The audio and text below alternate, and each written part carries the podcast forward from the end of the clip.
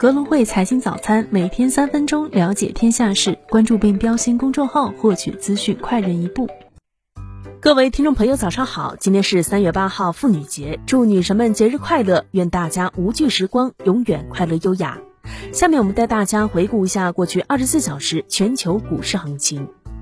美股方面，美联储主席鲍威尔表示，必要时准备提高加息步伐。美股全线重挫，道指跌近六百点，报三万两千八百五十六点；纳指跌百分之一点二五，报一万一千五百三十点；标普跌百分之一点五三，报三千九百八十七点。大型科技股都是收跌，苹果跌百分之一点四五，高盛建议买入苹果，称还有百分之三十的上涨潜力。微软跌百分之一点零六，微软西雅图地区办公室裁员六百八十九人，涉及多个部门。谷歌跌百分之一点三四，亚马逊跌百分之零点二一，特斯拉跌百分之三点一五。墨西哥州长称特斯拉工厂或于本月动工，明年投产。Meta 跌百分之零点二一，Meta 正计划新一轮裁员，最早将于本周裁员数千人。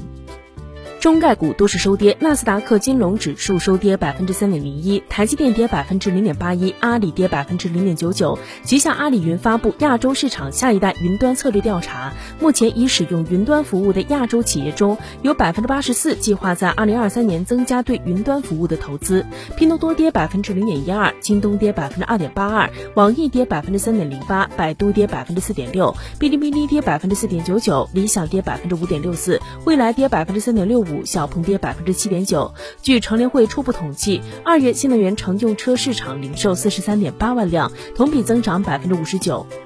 A 股方面，周二三大指数齐跌，沪指早盘上攻创新高后一路下行，最终收跌百分之一点一；深成指跌百分之一点九八，创业板指跌百分之一点九七。两市四千六百股下跌，四百四十股上涨。北上资金净卖出一点九亿，仅石油、煤炭、银行板块收红。近期持续大涨的中字头整体呈冲高回落之势，科技股呈下跌主力，芯片、六 G 等大跌靠前。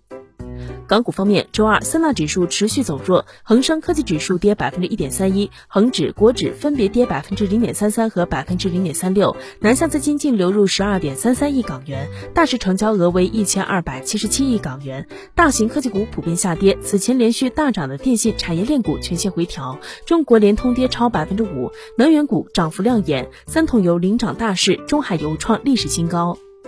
宏观经济方面，美联储主席鲍威尔表示，将继续根据即将发布的全部数据以及对增长和通胀前景的影响，逐次会议做出决定。如果有必要，美联储准备加快加息步伐，最终的利率水平可能会高于预期。今年前两个月，我国进出口总值六点一八万亿元人民币，同比微降百分之零点八；出口三点五万亿元，同比增长百分之零点九；进口二点六八万亿元，同比下降百分之二点九。中国二月外汇储备为三万一千三百三十一点五亿美元，前值三万一千八百四十四点六亿美元。美国总统拜登提议对收入超过四十万美元的人提高税收，将该部分人群的医疗保险税率从百分之三点八提高到百分之五。澳洲联储加息二十五个基点，将利率上调至百分之三点六零，为二零一二年五月以来最高水平。公司新闻。长安汽车披露投资者调研活动记录表显示，从总体目标看，二零二三年全力以赴向全年二百八十万辆的目标冲击，确保规模增长高于行业十个百分点以上。Meta 正计划新一轮裁员，最早将于本周裁员数千人。消息人士称，本轮裁员是由其财务目标驱动的。新三板二零二三年首批七家创新层进层公司出山名单公布，分别为沛天制造、联发科技、东方信达、信盟装备、瑞索股份、华夏电通、华新股份。三月七号，由国药集团中国生物富诺健生物科技上海有限公司研发的新型冠状病毒 mRNA 疫苗一期临床实验正式启动。股市方面，ST 瑞德、江河茶股票交易异动情况，三月八号起停牌。中公高科公司不涉及基建、云计算等业务和产品。温氏股份二月销售肉猪收入三十三点七二亿元，环比百分之二十一点八二，同比百分之一百一十四点一。今日重要财经事件：欧元区第四季度季调后 GDP，美国二月 ADP 就业人数变动，加拿大央行公布利率决议，美联储主席鲍威尔在众议院金融服务委员会发表半年度货币政策证词。以上就是今天节目的主要内容。更多财经资讯，请点击阅读原文下载格隆汇 APP 查看。